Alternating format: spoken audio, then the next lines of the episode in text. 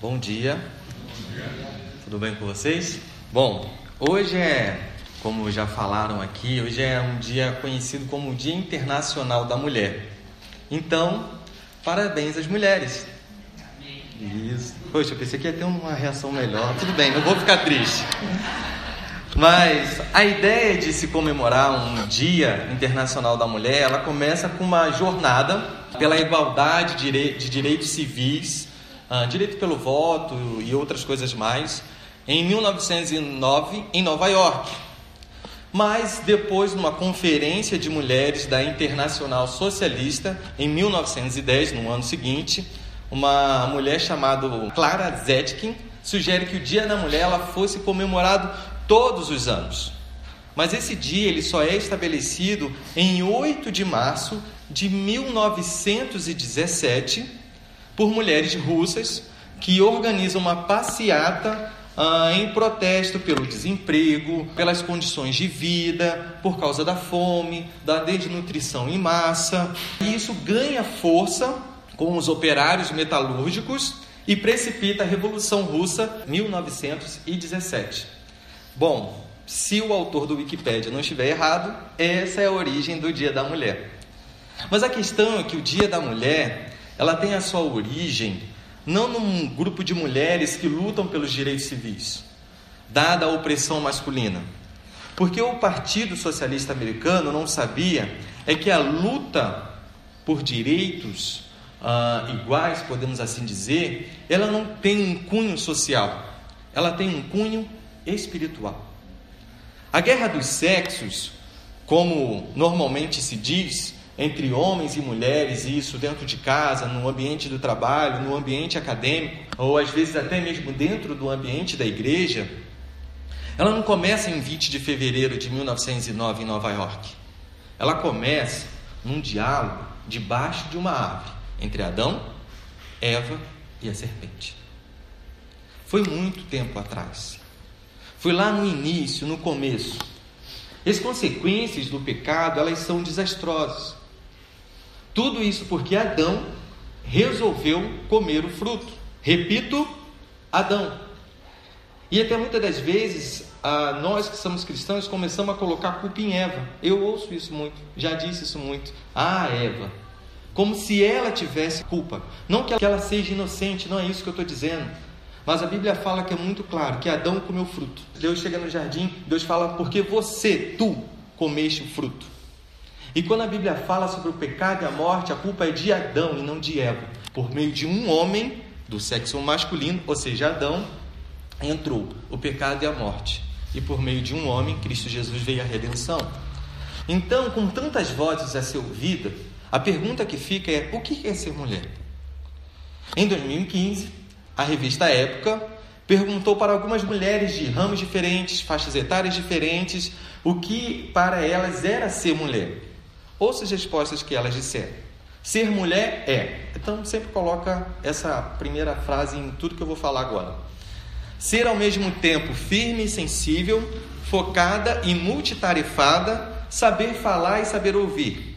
Cristina Pamela, presidente do SAP enxergar as belezas e sutilezas da vida, conquistar seu espaço lutar permanentemente por igualdade. Maria Fernandes, advogada criminalista. Ter de se impor o tempo inteiro, ter de, de lutar por direitos básicos, por salários iguais, ter de provar o tempo todo que é competente no que faz. Clara Averbuck, escritora e editora do site Lugar de Mulher. Fazer as coisas acontecerem, tomar decisões em tempo recorde, é ser simplesmente você. Gircilene Castro, fundadora da Alimex. Ser forte o bastante para enfrentar desafios, dificuldades, buscando respostas para as surpresas que a vida traz. Nelma Darzi, diretora artística da escola Petite Dance. Ter a possibilidade de abusar da intuição. Gleides Mariotto, fundadora do Já Entendi. Já entenderam? Saber se transformar sempre sem perder sua essência. Tcheco Aoki, presidente da rede Bluetooth Hotels. Ser capaz de correr atrás dos meus sonhos, sejam eles quais forem. Kellen Ribas, diretora executiva da Cicla Brasil. Conseguir se equilibrar na tábua fina que boia entre os papéis de mãe, amiga, esposa, namorada, filha, colega e tantos outros. Leila Velez, sócia fundadora da Beleza Natural. Ser alguém que, apesar de ter as mesmas potencialidades do homem, pensa e se emociona de forma diferente. Vera Cardim, cirurgiã plástica. Precisar provar, principalmente no trabalho, que nossas emoções não são sinônimo de fraqueza, mas sim de franqueza. Angélica Franco, gestora de projetos da Great Place to Work. Com tantas vozes que nos direcionam, que falam e que estão falando sobre a, a essência da verdadeira feminilidade, a gente precisa ouvir a voz, que é a essência da verdadeira feminilidade, que é Cristo Jesus.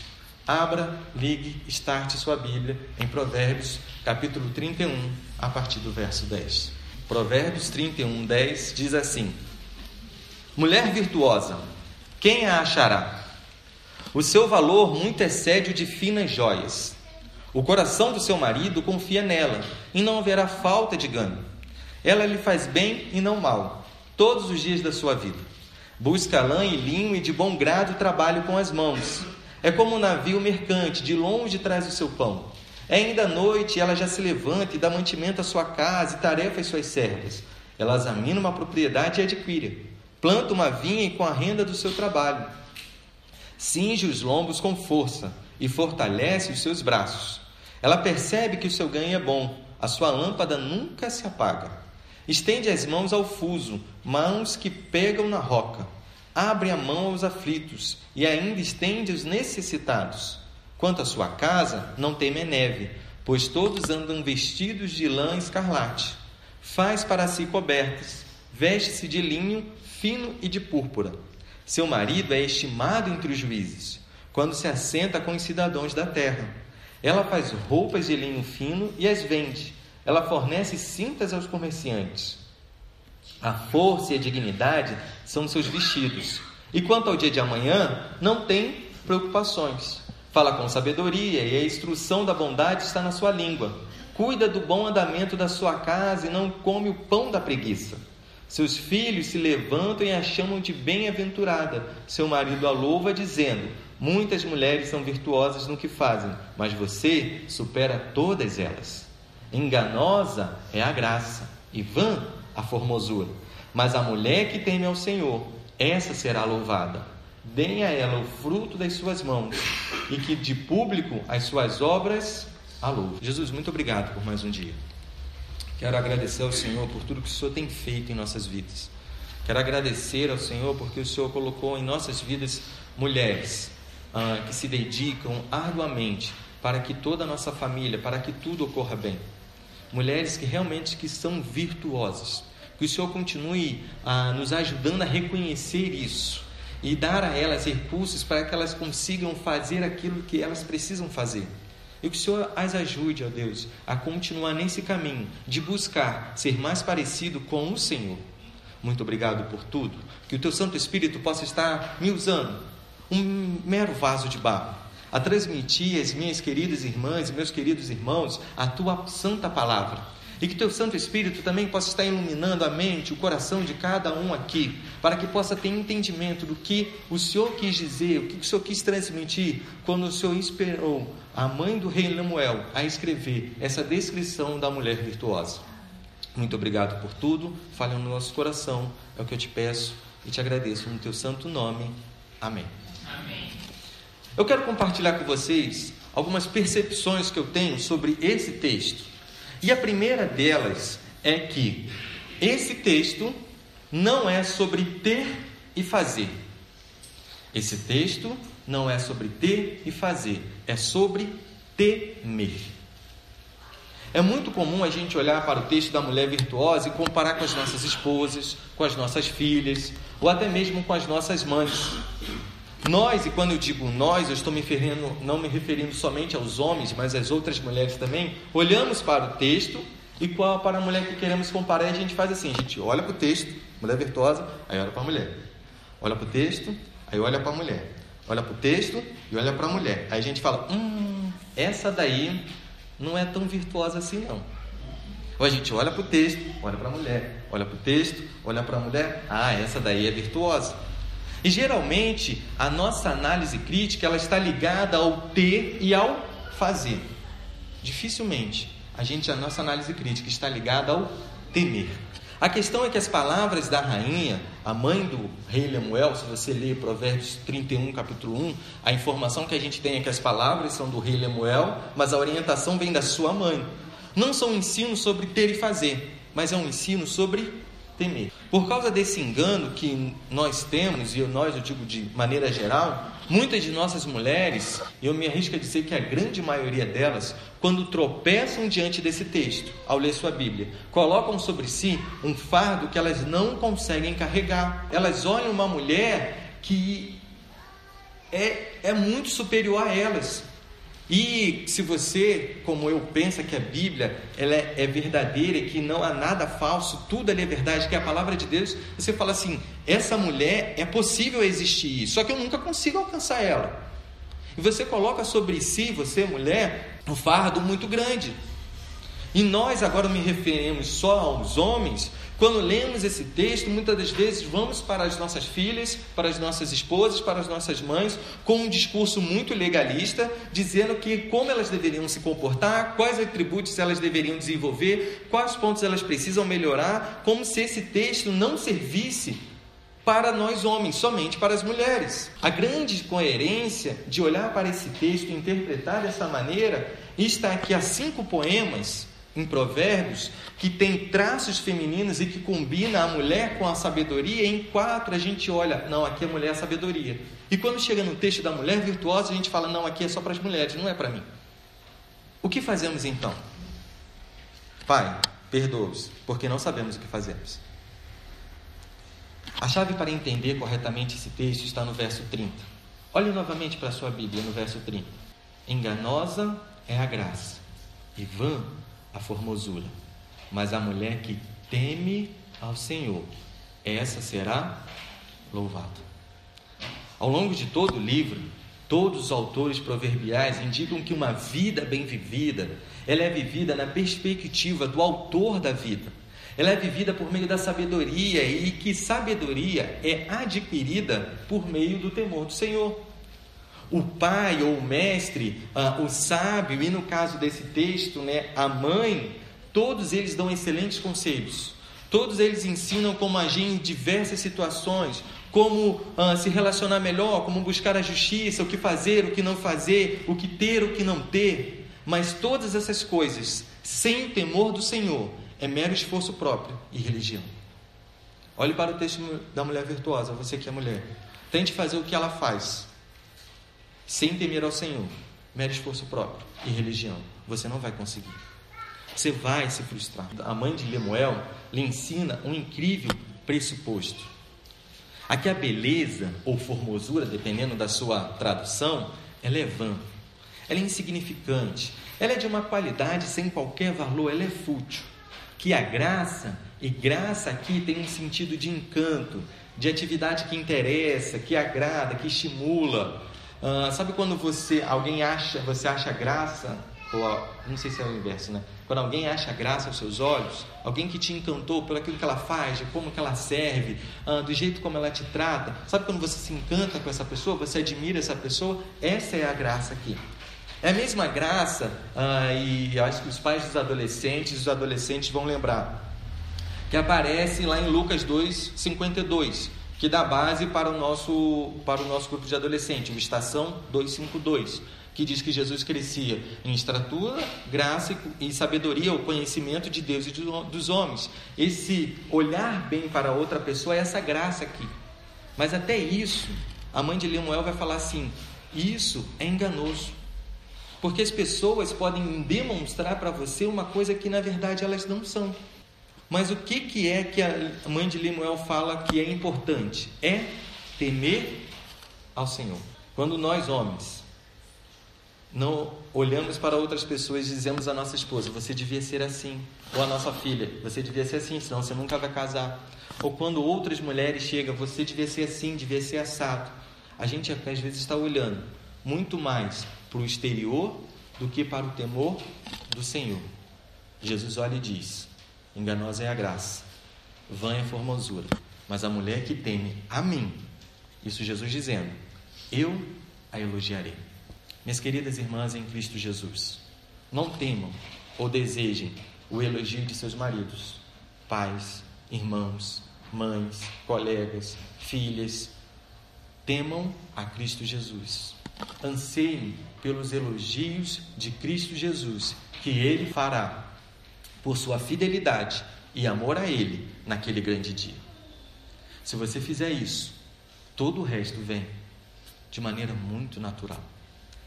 Temer a Deus, ou temer a Jesus, é um respeitar ou reverenciar a Deus, reconhecendo a sua grandeza e santidade.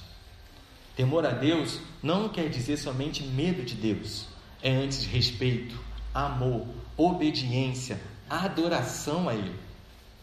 Provérbios 31 não é sobre ter e fazer, é sobre temer ao Senhor Jesus Cristo. Uma outra percepção que está mais para o fato, uh, um fato constatado do que eu já acabei de dizer aqui, é que ninguém, repito, ninguém, ninguém, é que três vezes fica na cabeça, entendeu? Ninguém é capaz de viver a vida sábia sem Jesus. Ninguém é capaz de viver uma vida sábia sem Cristo Jesus. Crer no Senhor Jesus é o primeiro passo para que uma mulher, esposa, mãe seja sábia. A mulher sábia é marcada pelo seu relacionamento íntimo com o Senhor Jesus. Ela vive na presença de Jesus, ela anda com Jesus e é por causa disso que ela adquire uma perspectiva do alto, a perspectiva de Cristo Jesus.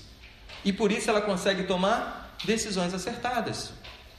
Pois é em Cristo Jesus que estão ocultos todos os tesouros da sabedoria. Jesus é a sabedoria de Deus, conforme 1 Coríntios de 30, 31, de 30 a 31. A vida de Jesus ela foi totalmente outrocêntrica, ou seja, ela foi voltada para os outros. Ela não buscou os seus próprios interesses. E sem Jesus, nada podemos fazer, conforme João 15, 5. É em Jesus que você, mulher, consegue encarnar as virtudes proverbiais da mulher virtuosa. Que virtudes são essas? É um artigo raro e valioso, conforme a gente leu no verso 10. O marido de uma mulher virtuosa confia nela e não fica desapontado em razão do seu caráter. Versos 11 e 12. Uma mulher virtuosa é ativa, organizada e economicamente ativa. E quando eu digo economicamente ativa, eu não estou dizendo que a mulher tem que trabalhar. Não é isso que eu estou dizendo, mas que economicamente ativo, eu estou dizendo que a mulher participa das decisões financeiras da família. O que muitas das vezes não acontece porque ou os homens dominam tudo, os maridos, ou as mulheres são relapsas porque elas não querem se envolver. Com a desculpa de que não tem habilidade, porque não sabe lidar com dinheiro. Mas lidar com dinheiro não é uma questão de habilidade. Lidar com dinheiro é uma questão do coração. As decisões que você toma, abre parênteses aqui, né? Que não é o que eu quero falar hoje. Abre parênteses aqui, as decisões que você toma com dinheiro, pouco tem a ver com a sua habilidade, ou com a falta, ou tê-lo. Tem a ver com o seu coração. Prosseguindo. Uma mulher virtuosa é empreendedora, trabalhadora, diligente, criativa, conforme os versos 16 a 19. Uma mulher virtuosa é generosa, providente sensível à beleza, dos versos 20 a 22. Uma mulher virtuosa capacita seu marido a alcançar um papel proeminente em sua comunidade e contribui ativamente para o sucesso de toda a família. Versos 23 e 24. Uma mulher virtuosa não tem ansiedades domésticas, sendo capaz de instruir seus filhos sabiamente e cuidar da casa. Versos 25 e 27. Uma mulher virtuosa desfruta o louvor merecido de seus filhos e de seu marido. Versos 28 e 29. Uma mulher encontra seu verdadeiro valor e louvor público não em encantos físicos e transitórios, mas na duradoura virtude de temer a Jesus. Versos 30 e 31.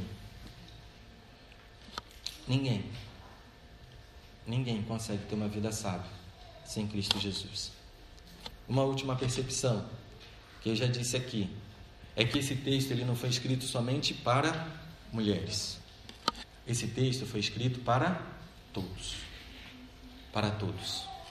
Nosso pensamento tradicional ou de primeira instância é olhar para esse texto e achar que ele se refere, como eu disse, somente a mulheres.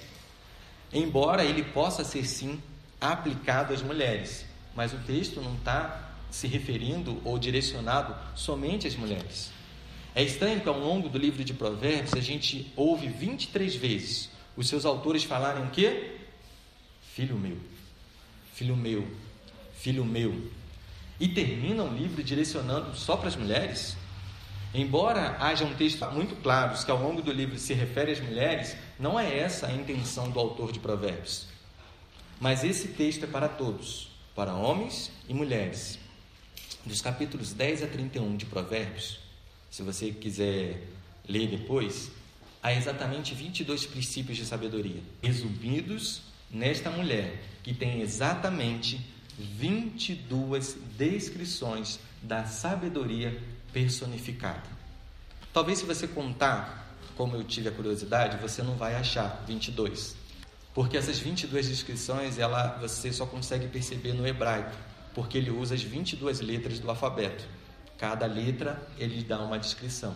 Então, se você contar isso, vai falar assim: ah, Rafael me enganou, não tem 22 aqui, eu fiz o exercício. Realmente, não tem 22. Mas quando a gente olha para o texto original, a gente vê isso. Mas por que, que usam a mulher aqui então? A sabedoria era caracterizada ou personificada como uma mulher, talvez por algumas razões. A palavra sabedoria, em hebraico, ela é uma palavra única e exclusivamente feminina. As palavras em hebraico, desculpa falar um pouco sobre isso, é, é um pouquinho chato, mas só para vocês entenderem por que, que o autor de Provérbios usa a mulher virtuosa. As palavras em hebraico, ou elas são masculinas, ou elas são femininas, ou elas, ou elas são neutras e têm terminações masculinas e femininas. Mas a palavra sabedoria, ela não tem terminação masculina, ela é feminina.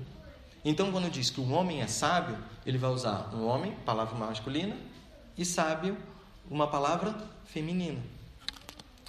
O dia da, dia da mulher exemplifica as várias faces da sabedoria divina. Olha com quantas coisas essa mulher tem que lidar no seu dia a dia. Olha com quantas pessoas ela se relaciona com o marido, com os filhos, com os servos, com empregados. Olha quantas coisas ela faz: é comida, é compra, venda de propriedades, é plantação, ah, é, é, é costurar, é tantas coisas que ela faz. O jovem, que a todo momento é chamado de filho meu, filho meu, ele é encorajado a abraçar como, abre e fecha aspas, esposa, os princípios da sabedoria expressos nessa mulher ao olhar para esse texto, a gente vê que sim, mulheres, esse texto pode ser de, servir de orientação para vocês. Mas homens, não coloquem sobre as suas esposas um fardo que às vezes nem a gente consegue carregar. A mulher virtuosa, ela personifica de maneira conclusiva o livro de Provérbios, onde os conceitos da sabedoria são postos em práticas e relembrados ao descrever a mulher virtuosa. Esses conceitos devem ser aplicados tanto por mim, ou tanto pelos homens, quanto pelas mulheres. O texto não é uma crítica à mulher moderna, a você que trabalha, mas uma orientação para você viver sabiamente no temor de Jesus, pela perspectiva do autor da vida, independente do tempo que você vive. Esse texto não é uma lista de compras e exigências que nós homens devemos fazer às nossas esposas, ou para quem vai casar, a futura esposa. Não é para isso. Esse texto ilustra de maneira bem prática como os princípios da sabedoria podem funcionar na vida da mulher. Todos devem encarnar as qualidades do caráter de Jesus descrito aqui. E lembre-se sempre: não é uma questão de ter e fazer, mas de temer ao Senhor Jesus Cristo. Mas, como o foco aqui hoje são as mulheres, eu quero compartilhar esse vídeo com vocês.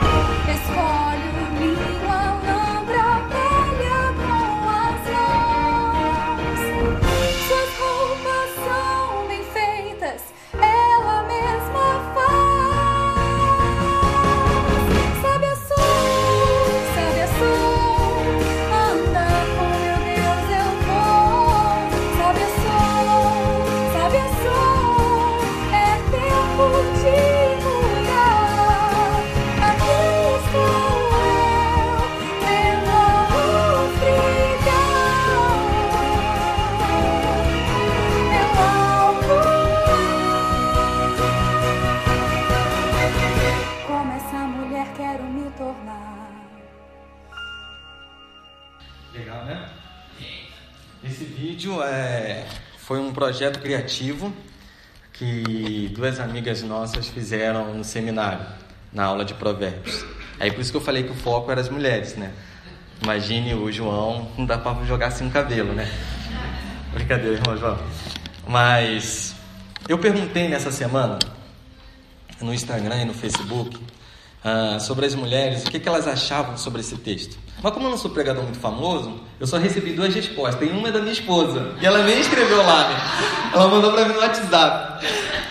E ela disse assim: mulher virtuosa, ou seja, que tem virtude, que é digna, excelente, faz o bem, moralmente correta. O marido que a encontra pode ter plena confiança, pois o que ela faz é conforme o que é considerado correto, do ponto de vista moral, religioso, etc. Ela lhe enriquecerá, pois não dá prejuízo, pois sabe o que é certo fazer, é proativa, não envergonha o marido e faz tudo isso porque teme a Deus principalmente. Não sei se vocês lembram do que é ser mulher, segundo a revista Época. Tem um fator aqui que é primordial e que falta lá. Eu recebi uma outra resposta, que também não foi lá. Foi a esposa de um amigo meu. E ela disse assim: a mulher de Provérbios 31 é o exemplo de mulher sábia, temente ao Senhor, que vive sua vida para servir aos outros, marido, filhos, necessitados, com alegria e verdadeiramente sem esperar nada em troca. Muitas vezes tendemos a olhar para tudo o que ela fazia e nos frustrar, por não saber tanto. Mas entendo que nós mulheres devemos nos apegar não à quantidade de tarefas que a mulher virtuosa desempenhava, ou sobre como ela era louvada e elogiada pelos seus, mas sim devemos nos apegar ao fato de que ela era uma mulher temente a Deus, e isso trouxe a ela sabedoria para viver uma vida tão exemplar. Andréa Soares, amiga de Jesus, esposa, mãe, membro da Igreja Batista Vida Nova. O texto de Provérbios 31, minhas queridas irmãs, não é sobre o que vocês têm que fazer ou sobre o que vocês têm que ter. É sobre a quem vocês devem temer. Vocês não conseguirão fazer isso sem Cristo Jesus. Tentem. Vocês até conseguem. Não vai passar de mero esforço e religião. E toda vez que alguém disser que você tem que ser como essa mulher, porque a Bíblia diz, você vai dizer para ele que a Bíblia diz o que Jesus disse. E Jesus disse que esse texto não é para somente vocês, mas é para todos, embora possa ser aplicado na vida de vocês.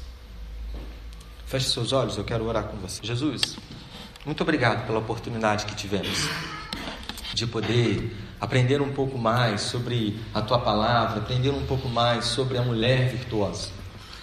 Que as minhas queridas irmãs saiam daqui deixando deixando no Senhor todo um fardo de mãe, esposa, filha,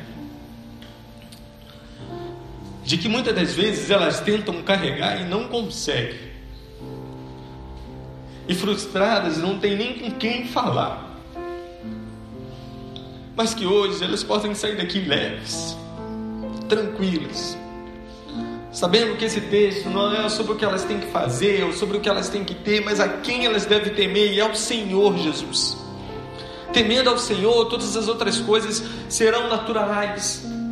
Temendo ao Senhor e tendo a sua sabedoria, todas as outras coisas serão possíveis de se desempenhar. Temendo ao Senhor, elas não precisarão temer mais nada. Jesus, eu peço pelos meus queridos irmãos, esposos, filhos, maridos, pais, que muitas das vezes, num discurso legalista, colocam sobre as suas esposas um fardo que a gente nem consegue carregar. Que nós possamos sair daqui também, colocando todos os nossos fardos no Senhor Jesus, livres. Porque o Senhor nos libertou por meio da Sua palavra, dizendo: Ei, esse texto também é para você. Você também tem que desempenhar todas essas características. O tempo que às vezes você quer exclusivo para você, a sua esposa não tem.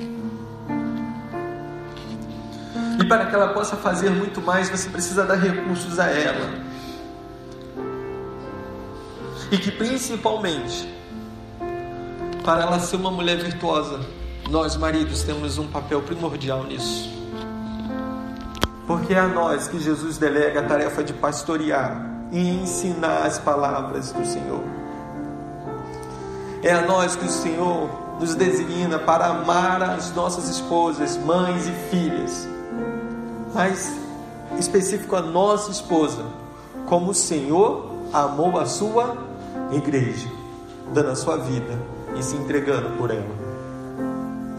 Jesus, muito obrigado por ter falado ao nosso coração, por ter falado ao meu coração. Durante essa semana, enquanto eu refletia sobre a mulher virtuosa, e descobri que a minha esposa tem muitas dessas qualidades, mas que ao conversar com ela, quando ela disse para mim, eu não consigo fazer isso tudo, mas eu espero, eu creio que Jesus vai me ajudar, e isso é temer ao Senhor.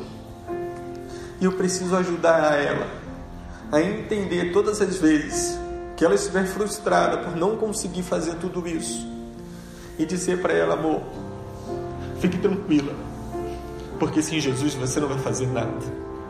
Coloque nele todas as suas, as suas ansiedades, coloque nele todas as suas aflições, descanse nele, receba o poder dele, e faça o que você tem que fazer. O Evangelho sempre foi assim, nunca foi sobre as nossas forças, nunca foi sobre aquilo que a gente pode fazer, mas sempre foi sobre aquilo que fazemos ou temos, mediante o seu poder, mediante o seu sacrifício.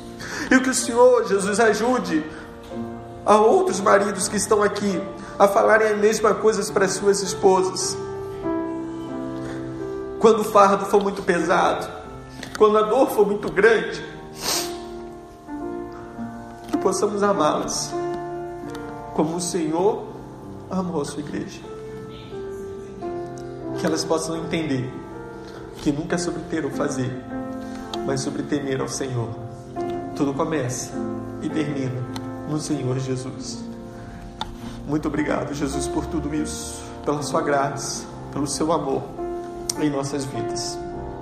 É o que eu te peço, te agradeço, no teu santo nome. Amém.